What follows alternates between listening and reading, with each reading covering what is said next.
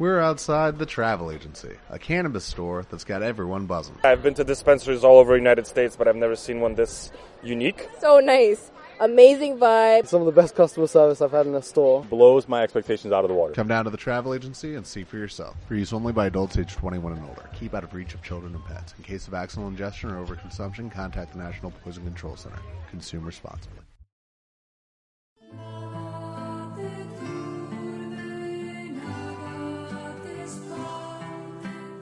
¿Qué es la oración? ¿Estoy orando bien? ¿Cómo puedo orar? ¿Qué es contemplación? ¿Cuántos grados de oración existen? ¿Por qué orar? ¿A qué horas puedo orar? Bienvenidas y bienvenidos a su programa Solo Dios Basta, conducido por Fray Cristian Chacón, Carmelita Descalzo.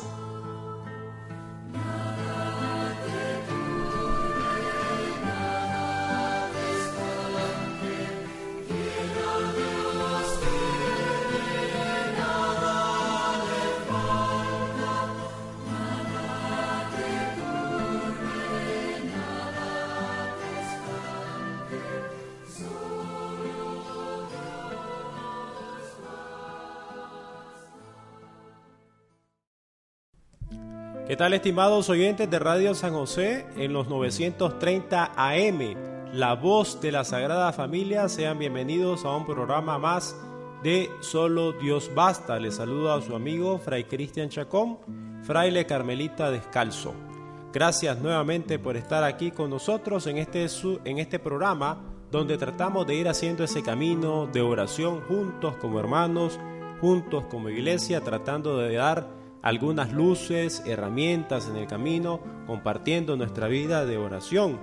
El día de hoy vamos a estar hablando sobre eh, eh, la oración de María o cómo orar con María, desde la experiencia de ella, desde lo que nos transmite ella, desde lo que se encuentra en las Sagradas Escrituras, desde lo que la tradición de la iglesia nos ha presentado, nos vamos a hacer la pregunta, ¿por eh, ¿por qué orar como María? Luego vamos a ver un poco la experiencia de ella, cómo es. Es una oración callada, nos vamos a dar cuenta. Una oración hecha vida, encarnada, que eso es, eso es lo fundamental dentro de la oración. Nuestra oración tiene que encarnarse, todos aquellos movimientos que el Señor va haciendo, va poniendo en nuestro corazón, si son verdaderos, si son puestos por Él, se van a ir generando, se van a ir transformando en obras. Aquellos que son puestos por nosotros, inventados, a ver que pues quedan en nada. Esos propósitos son estériles, los que son puestos por Dios en la oración, en nuestro corazón, siempre y cuando tengamos esa disposición, esa apertura con la fe, eh, pues van a hacerse carne. Así que la, la, oración de María también se hace vida. Es una oración eclesial, así también tiene que ser nuestra, nuestra oración dirigida a toda la iglesia, no solamente estar orando ahí por, por mis situaciones, ¿verdad? También por ellas, pero por la de los demás, por la iglesia, por las intenciones que tiene eh, el Papa y, demás eh, hermanos y hermanas que trabajan dentro de la iglesia. Y para finalizar vamos a orar eh, con el Magnificat, ese precioso cántico donde ella pues proclama la grandeza que ha hecho el Señor en nuestra vida y nos enseña a nosotros pues a proclamar esas grandezas que el Señor ha hecho con cada uno de nosotros, porque negar esas grandezas eh, sería eh, algo muy triste, decir que el Señor no ha hecho grandes cosas eh, con nosotros. Teresa de Jesús nos recordará que si no reconocemos que del Señor recibimos, no nos vamos a despertar a amar. Así que hay que empezar ahí a ir haciendo una lista, reconociendo todo aquello que el Señor nos ha dado, para así poder crecer en el amor. Aquellas cosas tan sencillas que en, el día a día hay veces pasan desapercibidas y son grandes obras que el Señor realiza en nosotros. Y vamos a encomendarnos eh, este eh, inicio del programa a eh, la Virgen María del Monte Carmelo. Santa Madre de Dios, Gloria del Monte Carmelo, reviste de tus virtudes a la familia que tú has escogido y defiéndela de todo peligro. Señor Dios nuestro, que has honrado a la Orden del Carmen con la advocación especial de la bienaventurada y siempre Virgen María, Madre de tu Hijo, concede a cuantos celebramos su recuerdo que guiados por su ejemplo y protección, lleguemos hasta la cima del monte de la perfección que es Cristo, que vive y reina por los siglos de los siglos. Amén. Y precisamente el día de hoy nos vamos a ir, ir dando cuenta que María va haciendo esa labor de irnos llevando a Cristo, a ese monte de la perfección, animándonos, guiándonos y todo va orientado pues eh, la experiencia de ella hacia la iglesia, hacia los demás, hacia llevarnos a Cristo, desde su experiencia, desde su testimonio. Iniciamos así entonces el programa de hoy, orando como María. La última referencia que, nos que se nos hace de María en las Sagradas Escrituras, interesantemente en vida, es que perseveraba en la oración junto con los discípulos del Señor. Dice así Hechos 1.14. Todos ellos con algunas mujeres, la madre de Jesús y sus parientes, permanecían íntimamente unidos en la oración. Un dato interesante, muy significativo, eh, que tiene una carga eh, eh, muy grande, la, experiencia de oración de María, junto con la comunidad, junto con los discípulos en la espera del Espíritu Santo. Una invitación también a nosotros que nos hace ella por medio de este, este gesto que aparece aquí en los hechos, a permanecer en comunidad, a orar en comunidad, a, a, estar ahí, ¿verdad? En la espera del Espíritu, invocando al Espíritu que llegue a nosotros, que nos anime, que nos mueva, tal y como lo hemos visto en, en los programas anteriores, orando con el Espíritu Santo. María es la orante perfecta, figura de la iglesia, la oración de la iglesia está sostenida por la oración de María.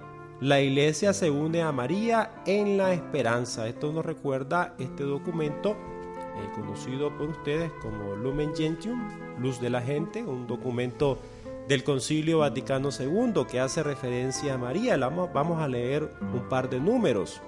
Dice así, en el número 68.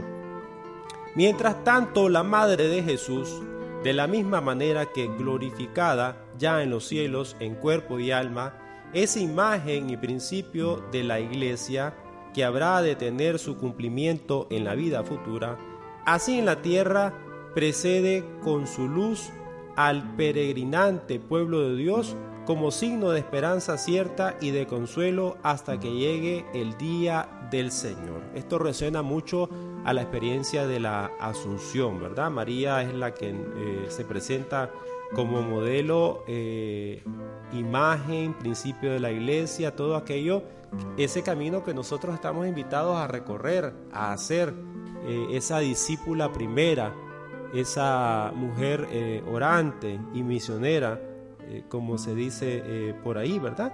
Ahí estamos invitados nosotros a hacer. María se vuelve como signo de esperanza cierta y consuelo de un pueblo que va caminando. Vamos caminando nosotros con esa eh, esperanza que nos transmite el Señor por medio de su palabra.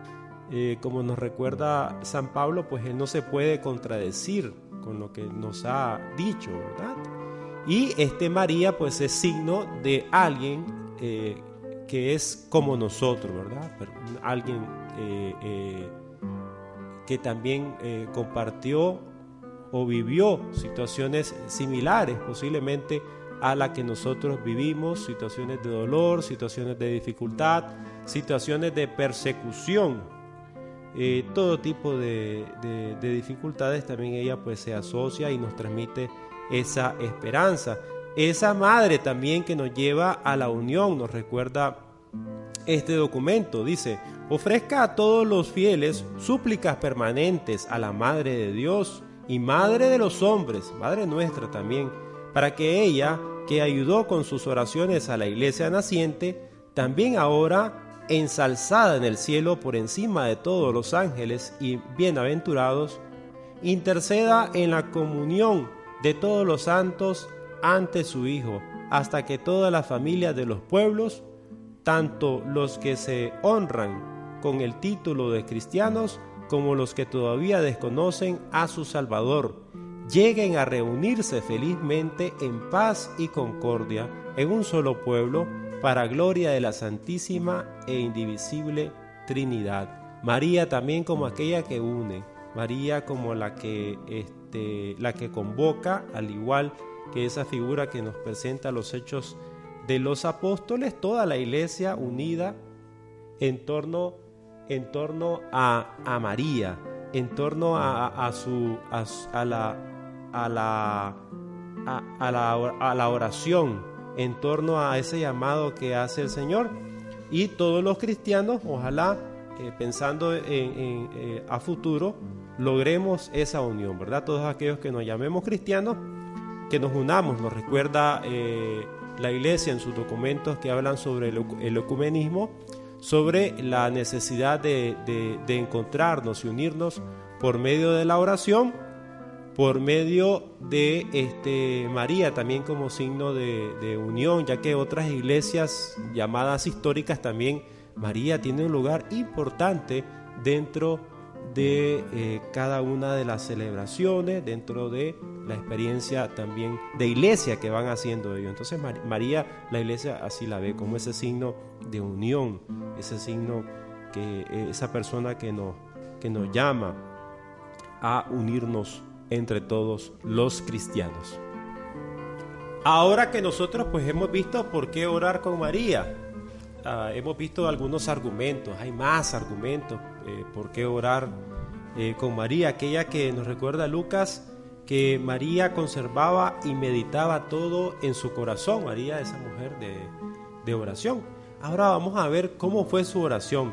Al asomarnos a la vida de María descubrimos que toda ella fue una oración, porque orar es responder al amor de Dios. Y la vida de María fue una respuesta total. Nuevamente la idea que, hemos estado transmitiendo en, cada uno de los programas, oramos para poder responder Oramos para adquirir las fuerzas para poder hacer la voluntad de Dios en nuestra vida. Fue una respuesta total, ese fiat, ese hágase eh, tu voluntad en mi vida. Siguiendo la pauta que nos presentan los evangelios, vamos a destacar algunos momentos, algunas características de la oración de María. Pero antes de eso vamos a hacerle la bienvenida a Laurita, que ya se eh, incorpora con nosotros ya está aquí en cabina luego de algunos minutos de seguramente por el tráfico, ¿verdad? No pudo estar aquí a la hora eh, de inicio, pero como siempre, bienvenida. Gracias. Me, gracias a Dios estoy nuevamente aquí acompañándolos y quizás para incorporarme al tema voy a hacer mi reflexión. Venga, venga.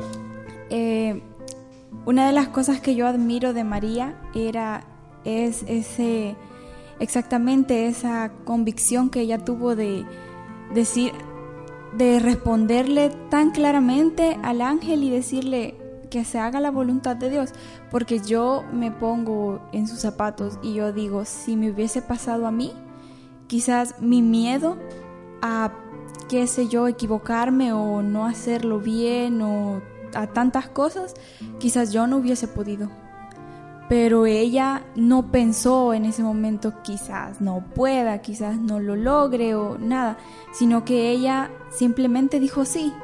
Ojalá que todos llegáramos a tener esa fe y esa voluntad, ese amor a Dios, para que cada vez que Él quisiera hacer algo en nuestra vida, dijéramos sí, sin ningún, sin ninguna barrera, sin ningún, sin ninguna duda, sin ningún temor sino solo responder rápidamente así como ella lo hizo.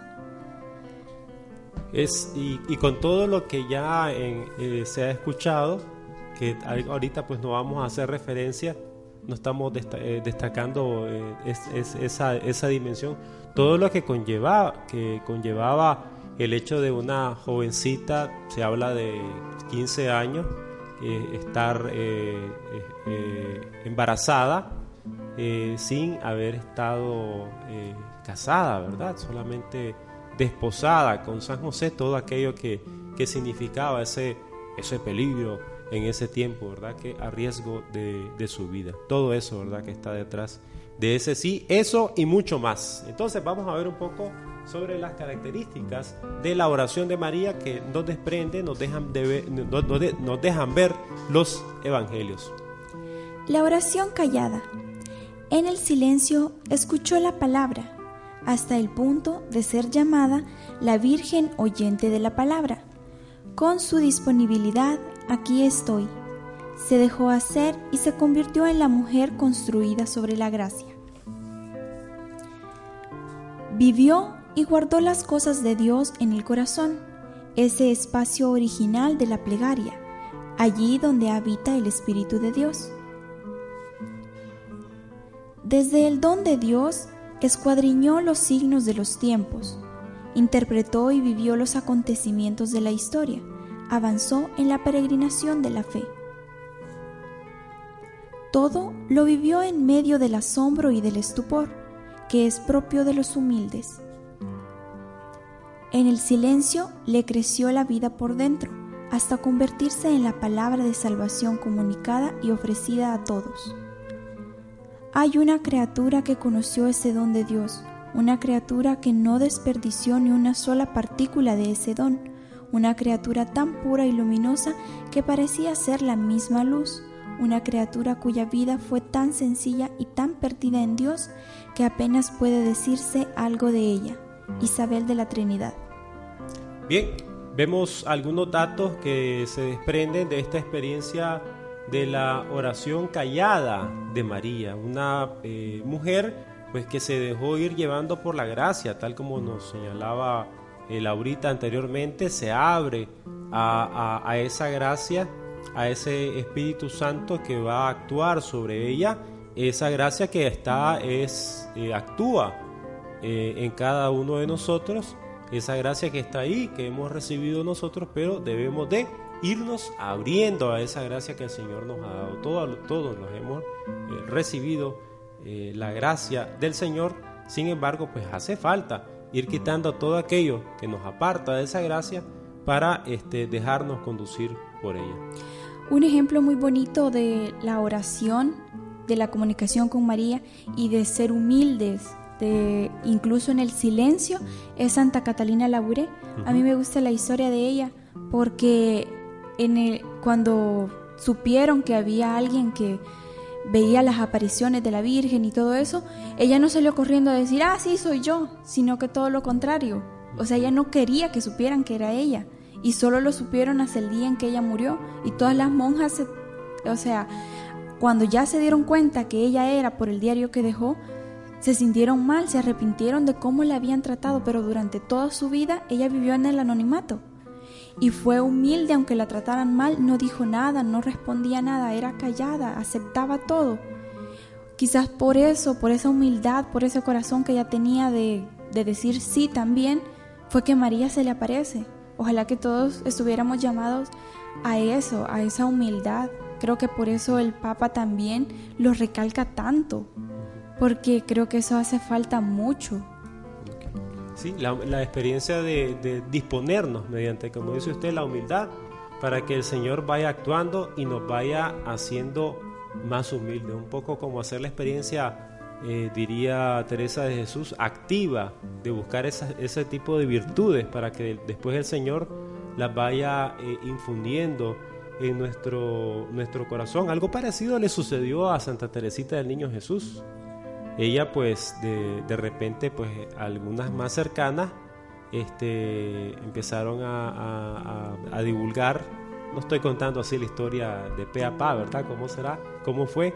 Este, eh, su escrito, Historia de un alma, dándose a conocer y hablando de la santidad de ella. Y llegaron a decir algunas hermanas del monasterio que si a ella la canonizaban, tendrían que canonizarla a todas porque algunas no miraban en ella nada extraordinario. Pasó desapercibida para muchas hermanas dentro de su monasterio y eso es uno de los efectos que hace el Señor en nosotros por medio de la oración, la humildad.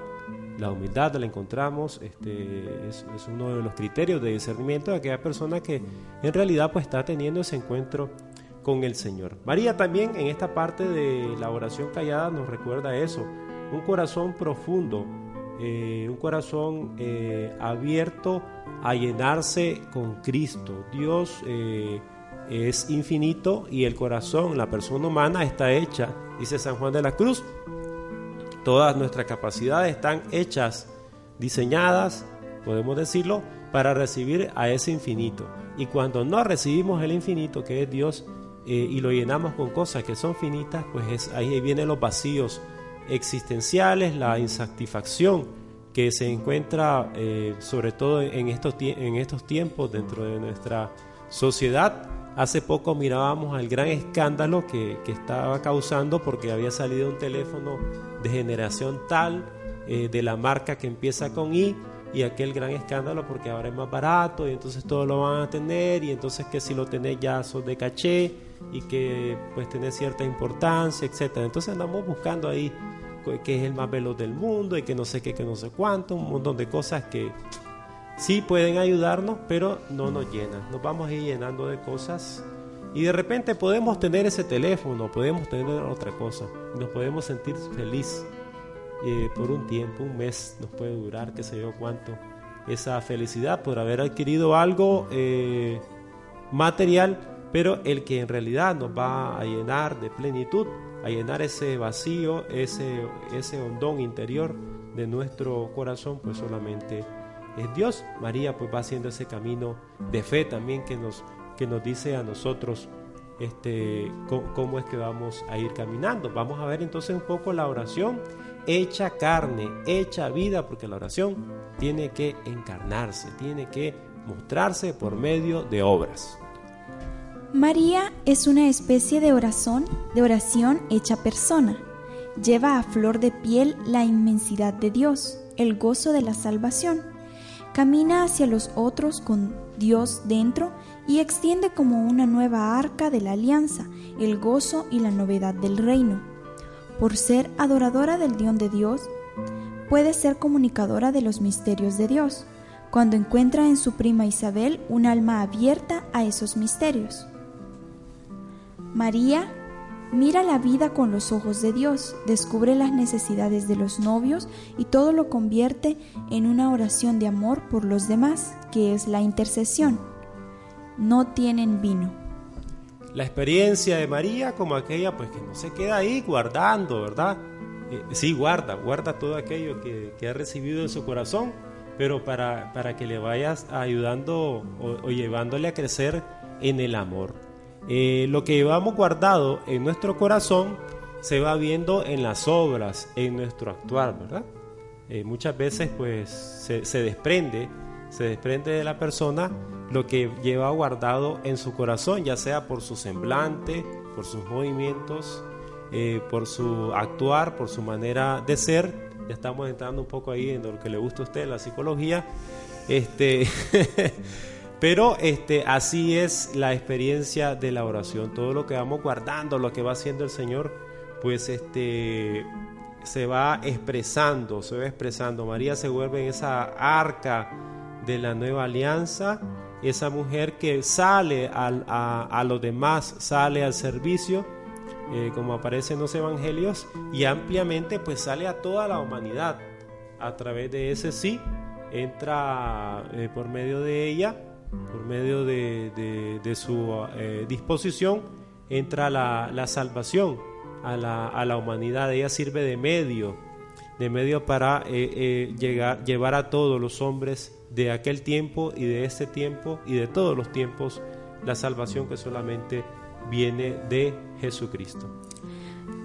también hay un ejemplo en la historia de Santa Catalina que los rayos que salen de las manos de la Virgen de la Medalla Milagrosa. Le dice de que esos son los milagros que ella concede al mundo y los que no le han pedido, por eso hay unos anillos que brillan más. Entonces, este le dice a Santa Catalina que Jesús le da los milagros sin contar, o sea que su hijo le da los milagros sin contar, pero nosotros no se los pedimos. Y creo yo que es algo tan lindo eso de la intercesión, porque es como decir, María tiene un mejor trato con Jesús, es su hijo. Entonces, quizás si no sé, lo imagino como en una familia normal, que tú vas a veces con tu mamá y le decís, mami, mira, decirle a mi papá que tal cosa, y ella hace un de, un, de intermedio, y quizás de esa forma, como sabes que ella está más cerca, lo concede. Quizás deberíamos abocarnos a la Virgen, yo creo que deberíamos hacerlo, verla como nuestra madre. Y todas las personas que no, la, que no tienen mamá, así como Santa Catalina, que cuando era niña se quedó sin mamá, utilizaron utilizar a la Virgen como su mamá, de verdad, si no la tienen, porque yo creo que es una madre maravillosa.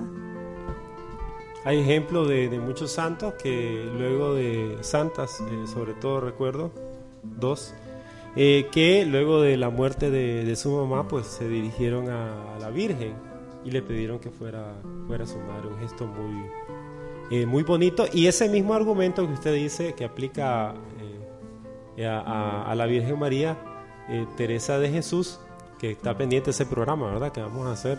Por eso le pasé la revista este, Orando con San José, un programa especial que vamos a hacer este, dice dentro de los argumentos que dice Teresa de Jesús, de San José, como ese hombre que, que, nos eh, concede muchos milagros, es porque él estuvo, eh, Jesús estuvo sujeto eh, a él aquí en la tierra. Dice ella, seguramente ahí en el cielo también lo está. Entonces le hace caso a San José. Entonces por ahí también este, Teresa de Jesús muy jocosamente presenta este, a, San José como alguien, eh, como, es, como lo que es, pues aquel hombre eh, que eh, a nosotros pues nos ayuda y intercede por nosotros, e intercede por nosotros. Vamos a ver un poco entonces la oración eclesial de María. Vamos viendo ahí, ¿verdad? No quedarnos en nosotros mismos, hacer carne, a encarnar la, la, la experiencia de la oración una oración callada desde el silencio, nos encontramos con el Señor, un verdadero silencio, hacemos carne, vida esa oración. Y oramos no solamente por, por nosotros, ¿verdad? Ay, por, por mi trabajo, eh, por mi familia, como, como cuando los niños los llevaban a un programa que había ya de una eh, conductora brasileña en los años 90 entonces decía, usted, no había nacido, yo creo. Entonces decían, eh, por, mi amigo, por mi papá, por mi vecino, por mi hermanito, por todo, por mí, mi, mi, mi, mi, mi, mi, mi. Entonces esa oración de mi, mi, mi, mi, mi, María nos enseña que sea una oración eclesial, una oración que salga también a los demás. En el grupo de creyentes en el centro de la iglesia se destaca la presencia de María, haciendo posible el nuevo nacimiento los apóstoles perseveran unánimes en la oración, juntamente con las mujeres y con María, la Madre de Jesús, y con sus hermanos. En torno a María surge la unidad.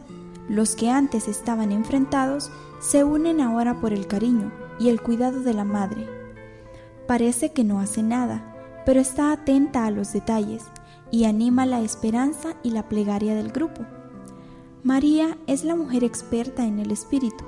Una vez lo recibió a solas, ahora lo recibe junto con los hermanos de Jesús. Les ofrece su experiencia, su oración, su recuerdo de Jesús y su cariño. La oración eclesial, ¿verdad? Buscar ahí, ver un poco, las, cada mes salen las intenciones del Papa, eh, eh, ver ahí cuáles son, orar por ellas, llevarlas a nuestra oración ver, darnos cuenta en la parroquia todas las actividades que se están realizando, orar por ella, ¿verdad? Sabemos que tal vez en el fin de semana hay un retiro de jóvenes, un retiro de tal grupo, de la renovación, del neocatecumenado, etcétera. Orar por aquellos que han ido a ese retiro. Eh, yo he encontrado personas ya eh, muy mayores que pues se sienten apesaradas porque en sus tiempos pues se dedicaban mucho a, a evangelizar, evangelización digamos activa este, y ya no lo pueden hacer, pero la oración es un gran apostolado. No es, eh, gran ejemplo de eso es, por es el hecho de que Santa Teresita del Niño Jesús es patrona de las misiones junto con, eh, eh, con San Francisco Javier, ella que estuvo una vida de, de, clausura dedicada totalmente a la oración. Entonces la oración como ese gran apostolado nos muestra María, este, que debemos nosotros eh, constantemente eh, irla dirigiendo a cada una de las intenciones de la iglesia. Y luego vamos a ver eh, también la experiencia del Magnífica, donde María, por medio de esta, este cántico, expresa la grandeza que va haciendo el Señor en su vida. La oración por excelencia de María es un cántico que se ha convertido en la oración de la Iglesia en todos los tiempos. Es el cántico de los pobres. Los dos protagonistas están cara a cara. María se presenta como la mujer pobre y humilde, dispuesta a cantar a Dios. Dios es el que actúa, el que salva, el que llena el mundo de promesas, el amigo del hombre. María descubre que Dios la mira con agrado y que mira con agrado a todos los pequeños de la tierra. La oración de María está llena de nombres, porque su vida lo está. Su corazón se ha ensanchado por el amor hasta convertirse en la madre de todos. María presenta todas las grandezas que realiza el Señor en su vida. Reconozcamos nosotros también todo aquello que va haciendo el Señor en nosotros. Y no solamente anuncia las grandezas que ha hecho en su vida, sino las grandezas que va a hacer también en, los demás, en toda la humanidad, en Israel, en, el nuevo Israel que somos nosotros, esta iglesia. Y como digo, pues vamos a nosotros eh, eh, terminando el día, eh, hay veces sin reparar, sin reconocer todo aquello grande que hace el Señor en nosotros, que muchas veces este, queda, queda desapercibido porque ya se vuelve cotidiano. Tenemos nuestra comidita, los tres tiempos, y ya se vuelve aquello como normal, como que si fuera algo este, sencillo, algo corriente, el tener el alimento diario. Llegamos a nuestra casa por la noche con salud y gozo, sanos y salvos, ya lo vemos aquello como algo normal, no le damos muchas veces gracias a Dios y así tantas cosas, ¿verdad? La oportunidad de poder estudiar, la oportunidad de tener un trabajo, eh, tanto, tanto que va haciendo el Señor con nosotros y no le, reconocemos. Como decíamos por ahí, si, si le preguntáramos al Señor, pues Él nos diría que la mayoría de las oraciones son de petición y no de alabanza, de agradecimiento y de súplica. Voy a compartirle una experiencia, ya que tal vez le sirva a alguien más. Eh, a mí me pasó algo muy delicado y a mí me dijeron, porque me sentía bastante mal, era una situación muy complicada. Entonces, este, un amigo mío de la comunidad me dijo de que recurriera a María, porque uno, ella era mujer, dos, ella había tenido mi edad y ella era una madre, era la mejor para entenderme. Entonces me dijeron que hiciera todos los días en la mañana al levantarme, rezar tres Ave María y que ella me iba a dar paz y que mientras yo fuera consiguiendo esa paz ya no iba a sentir la necesidad de hacer esas tres Ave María. Y así pasó. Yo las hice todos los días y al principio no se me olvidaba. Y después yo decía, ay no, ya no, ay no, ya no, ay no. Y llegó un tiempo en el que ya no las hice la diferencia fue que para cuando llegó ese momento, el, yo había alcanzado ya un nivel de paz y tranquilidad que pensé que nunca iba a tener. Entonces me di cuenta, es por eso que ya no me dan ganas de hacerlas, porque ya estoy tranquila. Realmente sí, fue increíble como ella me otorgó, podríamos decirlo así, esa paz cuando yo se lo pedí, cuando yo recurrí a ella. Puede suceder estamos ahí eh, aventurándonos en, poder ir viendo en que eh, al principio pues usted oraba a ella eh, de una forma verbal, vocal y logrando tratar de tener ese ejercicio de, alcanzar esa paz y ese encuentro con ella que luego ya se fue convirtiendo en, en una forma habitual ya de estar con ella sin, sin necesidad de estarla invocando, ¿verdad? De siempre hay veces como que necesitamos verbalizar para estar este, recordando a alguien y luego pues, pues ya no tenemos esa necesidad y se nos viene a nuestra mente cuando, por ejemplo, estamos enamorados de alguien, ya no necesitamos este, invocarlo, ya viene a nuestra mente sin necesidad de, de invocar a esa persona. Vamos a hacer una pausa y ya regresamos con más en este su programa Solo Dios Basta.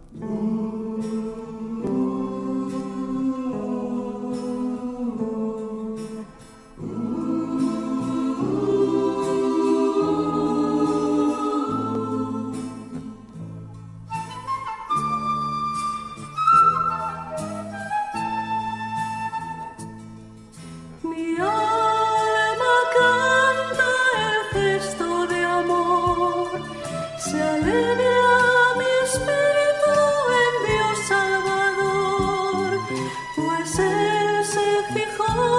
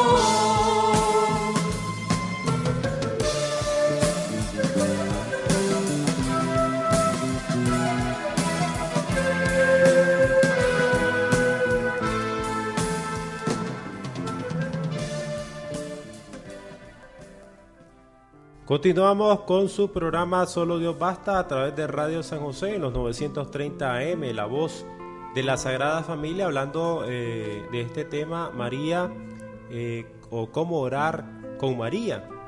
Ahora pues vamos a ver un poco este, cómo ella nos ayuda a nosotros. Hay una doble acción, un doble, un doble movimiento.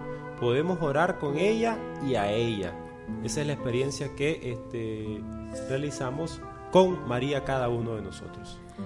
Por la cooperación singular de María en el ministerio de la salvación, la Iglesia ha desarrollado la oración de la Santa Madre de Dios, por una parte, engrandeciendo al Señor por las maravillas que ha hecho en su humilde sierva, por otra, confiando a la Madre de Jesús las súplicas y alabanzas de los hijos de Dios. Este doble movimiento de, la oración a María ha encontrado una expresión privilegiada en la oración del Ave María. Las experiencias múltiples que aparecen entonces eh, en torno a María, eh, lo único pues eh, como eh, a manera de, de exhortación, de invitación, a tener cuidado, ¿verdad? A ver un poco ahí este, cuáles son aquellas eh, eh, devociones a, María que son, que son aprobadas por la iglesia, que son reconocidas eh, por ella. a ver un poco lo que nos dice también los documentos de la iglesia. Les invito, vamos a leer algunos números de este documento Marialis Cultus de Pablo VI eh, del año 1974, donde nos orienta un poco sobre la verdadera devoción a María, una orientación que tiene que ser eh, cristológica en torno a Cristo, una orientación que tiene que estar en torno a los evangelios, en torno a, la antropología, es decir, a la, persona humana, una experiencia encarnada que no vaya disociada de lo que es eh, el hombre, que no suene a cosa rara, ¿verdad? Esas, esas, estas experiencias y devociones marianas. Vamos a ver algunos números referentes a, este, a esto que nos dice la Marialis Cultus. La oración del doble movimiento creo la entiendo yo como la primera parte de que podemos orar como ella, siendo humildes, aceptando la gloria de Dios, sus maravillas, lo que Él quiere hacer en nuestra vida. Y dos, así como hemos tratado todas las demás en los programas, la oración con Jesús, este, la oración con Dios Padre, aceptando, diciendo, si decimos papito o aba padre, también a ella, recurrir a ella como mi mamá, mami, mi eh, María, la madre, mi madre del cielo, ¿verdad? Entonces, quizás tener esas dos opciones, no, no dos opciones, que vayan al mismo tiempo, quizás, este, orar como ella y con ella o para ella. Ok, sí, porque este documento precisamente eh, nos habla de que encontramos en ella eh, plenitud por su intercesión, dice este documento. Y es eso, ¿verdad? Este, a orar a ella para que interceda con nosotros también, dependiendo de, cada uno, ¿verdad? Cómo lo va, lo va llevando el Señor. Dice este documento, la piedad hacia la Madre del Señor se convierte para el fiel en ocasión de crecimiento en la gracia divina, finalidad última de toda acción pastoral, porque es imposible honrar a la llena de gracia sin honrar en sí mismo el estado de gracia, es decir, la amistad con Dios, la comunión con Él. No podemos estar nosotros pues separando eh, eh, la oración de María este, con el honrar al, mismo Dios, la amistad con Dios. Por, por ejemplo, se dice por ahí que, que eh, hay gente que, que, que es tan mariana, tan mariana, que parece que ya no es eh, cristiana católica, se quedan solamente con la experiencia este, de María y se separan un tanto de toda la acción que va realizando la iglesia dentro de, su comunidad. La comunión eh, eh, con Él, la inhabitación del Espíritu Santo, esta gracia divina alcanza a todo hombre y lo hace conforme a la imagen del Hijo. La Iglesia Católica, basándose en su experiencia secular, reconoce en la devoción a la Virgen una poderosa ayuda para el hombre hacia la conquista de su plenitud. Ella, la mujer nueva, está junto a Cristo el hombre nuevo, en cuyo misterio solamente encuentra verdadera luz el misterio del hombre, como prenda y garantía de que en una simple criatura, es decir, en ella, se ha realizado ya el proyecto de Dios en Cristo para la salvación del hombre. Entonces encontramos en ella la plenitud de la intercesión, pero eh, una, un verdadero encuentro con María nos debe llevar a un verdadero encuentro con aquel, eh, ella la llena de gracia nos, nos lleva, si realmente nos estamos encontrando con ella, a esa amistad con Dios, aquel que la llenó de su gracia, aquel que nos llena a nosotros de su gracia también. Luego el documento habla sobre la liturgia y las devociones a María. Eh, una regla de oro, y esto que se nos quede bien marcado, es una acción pastoral clara debe estar por un lado, eh, debe por un lado distinguir y subrayar la naturaleza propia de las acciones eh, litúrgicas y por otra y por la otra valorar los ejercicios de piedad adaptándolos a las necesidades de, cada comunidad eclesial y haciendo de esos ejercicios los valiosos auxiliares de la liturgia. El ejemplo que pone este documento es el rosario y el ángelus. En el redescubrimiento de la piedad popular No hay que olvidar el carácter central de la liturgia, tanto por sus contenidos como por sus formas ejemplares. Hoy en día, utilizando las expresiones típicas devocionales como el mes de María, nos esforzamos por hacer converger todo en la celebración eucarística, en la liturgia de las horas. Las mismas peregrinaciones a los santuarios deben ayudar a desembocar a los fieles en los sacramentos, en la Eucaristía. Por ejemplo, eh, no es posible nosotros que estemos, estamos celebrando el, por ejemplo, el mes del Santo Rosario, el mes de la Virgen, sin eh, realizar celebraciones eucarísticas. O que eh, se recomienda, por ejemplo, si vamos a un santuario mariano, eh, terminar o iniciar esa, esa visita al santuario mariano con una celebración eucarística. Entonces María nos lleva a Cristo, María nos lleva a encontrarnos, este, a, orientarnos, no a separarnos, no a hacer un culto este, eh, que nos aleje más bien de la iglesia o que vaya supliendo este, otras cosas eh, eh, que nos presenta la iglesia como medios de nuestra, para nuestra salvación, santificación. Por ejemplo, alguien que diga, estaría, no estaría bien, que dice que en vez de irse a confesar, va a rezar cinco rosarios por decir así, ¿verdad? Entonces eso no estaría muy bien, o me voy a, voy a rezar eh, eh, cinco ángelos eh, y esto me va a suplir la confesión o me va a dispensar para ir a la celebración eucarística. Entonces la, la iglesia pues recomienda ciertas devociones que nos van ayudando a nosotros y estas son reconocidas por ella. investiguemos si esas devociones que nos presentan por ahí, hay andan muchos folletos, volantes, en internet un montón de cosas ahí extrañas, descubramos, investiguemos si en realidad están aprobadas por la iglesia, si están aprobadas por la iglesia. Y miremos, vemos, busquemos a María desde lo que nos presenta los evangelios y la tradición de la Santa Iglesia Católica. Es decir, entonces que no podemos tener favoritos. No podemos decir, este, yo, yo quiero más a María o yo quiero más a San José, sino que tenemos que quererlos a todos por igual. Bueno, no favoritos en el sentido de que, de que eh, aquel que te ayuda, que usted siente la, la afinidad que te ayuda y que te lleva a Cristo. En ese sentido, sí. En ese sentido, sí. Pero, este, sin, eh, pero, o sea, es válido, pero siempre y cuando aquel, aquel santo, aquella persona que eh, puesta por el Señor en tu corazón, según tu, manera de ser, que sientes que te, ayuda y que te lleva a Cristo. Así sería la, verdadera orientación. Nos preparamos para eh, realizar nuestro taller de oración en torno a María, en torno a la oración de el Magnificat.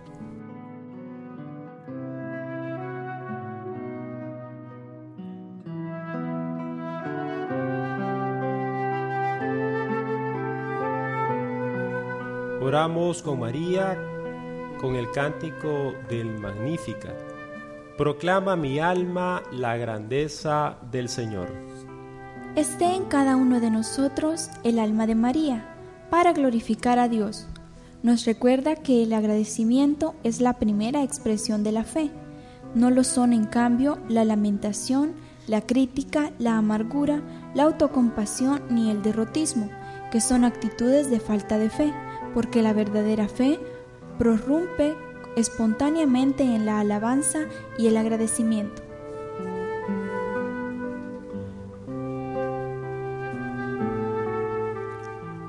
Ha hecho obras grandes en mi favor. Nos preguntamos, ¿cuáles son esas obras grandes? Seguramente María puede intuirlas por la fe en el pequeño germen de vida que apenas perceptible que lleva en su seno. Sin embargo, desde el punto de vista humano, no es un hecho extraordinario. Es la fe la que le hace descubrir realidades grandes en cosas pequeñas, realidades definitivas en hechos incipientes, realidades perennes en las realidades efímeras, mientras que la poca fe nunca está contenta ni satisfecha y querría siempre ver más. La fe verdadera está contenta y reconoce en los más insignificantes signos el poder de Dios.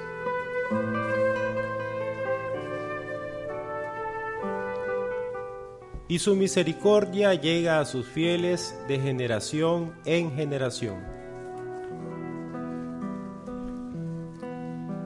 Muchas veces hablamos como si la misericordia del Señor se hubiese detenido en los tiempos más gloriosos del cristianismo y no abarcase también en nuestras generaciones.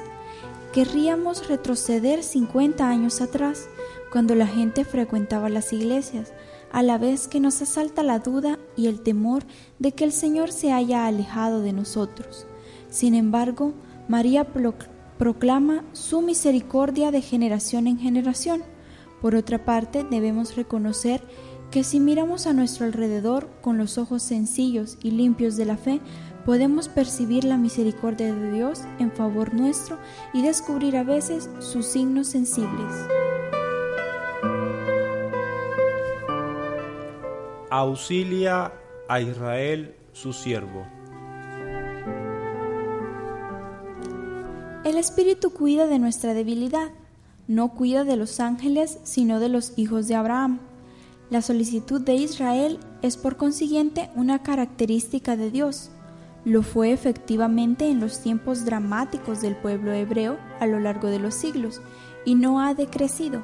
Ahora con nosotros el nuevo pueblo de Israel realiza esa labor de auxilio.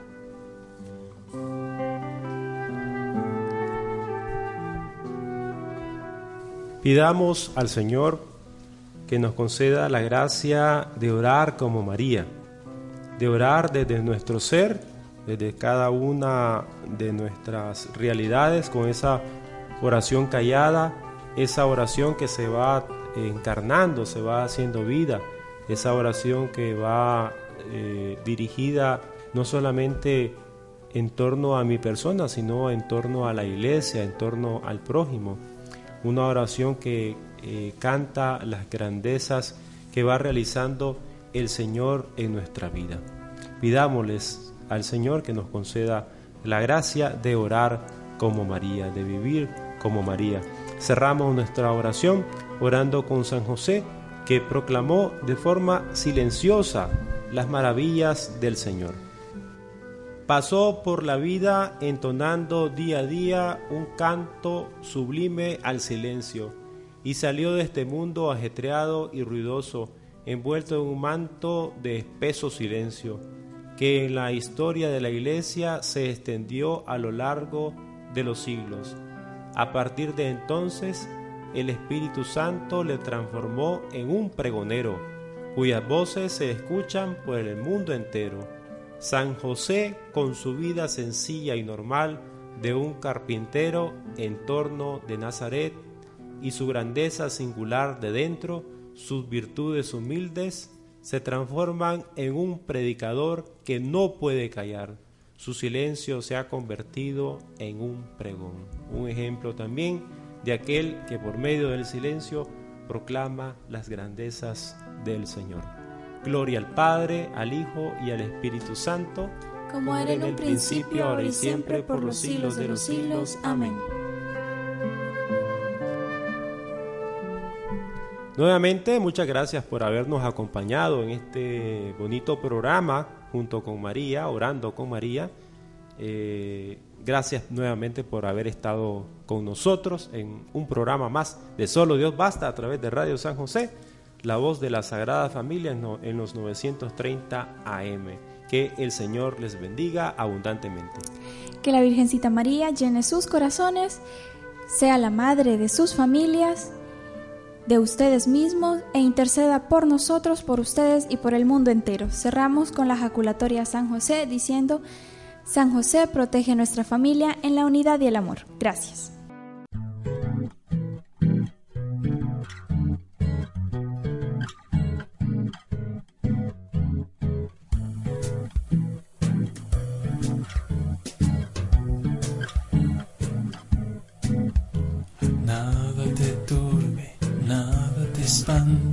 Todo se pasa Dios no se muda, la paciencia todo lo alcanza. Quien a Dios tiene, nada le falta. Solo Dios basta, solo Dios basta, solo Dios basta. Solo Dios basta, nada te turbe, nada te espante, todo se pasa, Dios no se muda, la paciencia todo lo alcanza, quien a Dios tiene, nada le falta, solo Dios basta, solo Dios basta. Solo Dios basta. Solo Dios basta.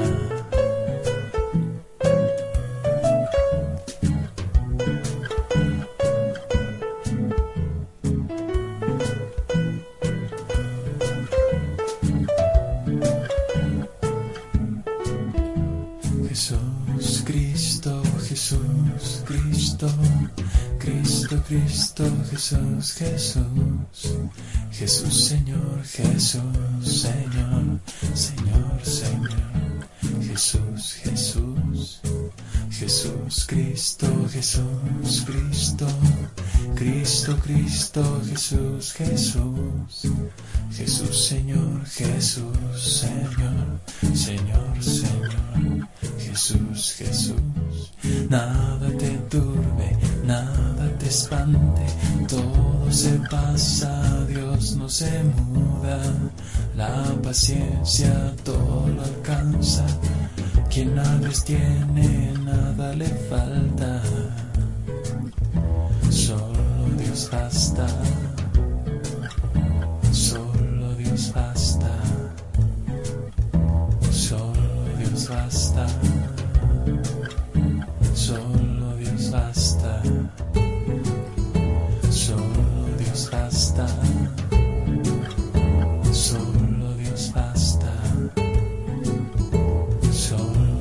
afastar.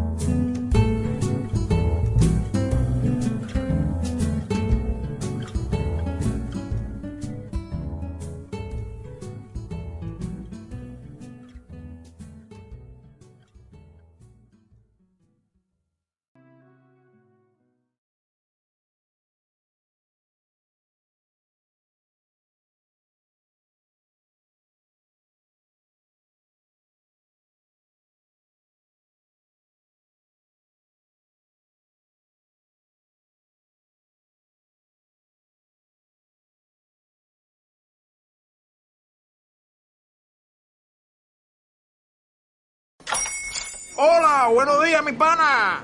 Buenos días, bienvenido a Sherwin Williams. ¡Ey! ¿Qué onda, compadre? ¿Qué onda? Ya tengo lista la pintura que ordenaste en el ProPlus app. Con más de 6.000 representantes en nuestras tiendas listos para atenderte en tu idioma y beneficios para contratistas que encontrarás en aliadopro.com. En Sherwin Williams somos el aliado del PRO.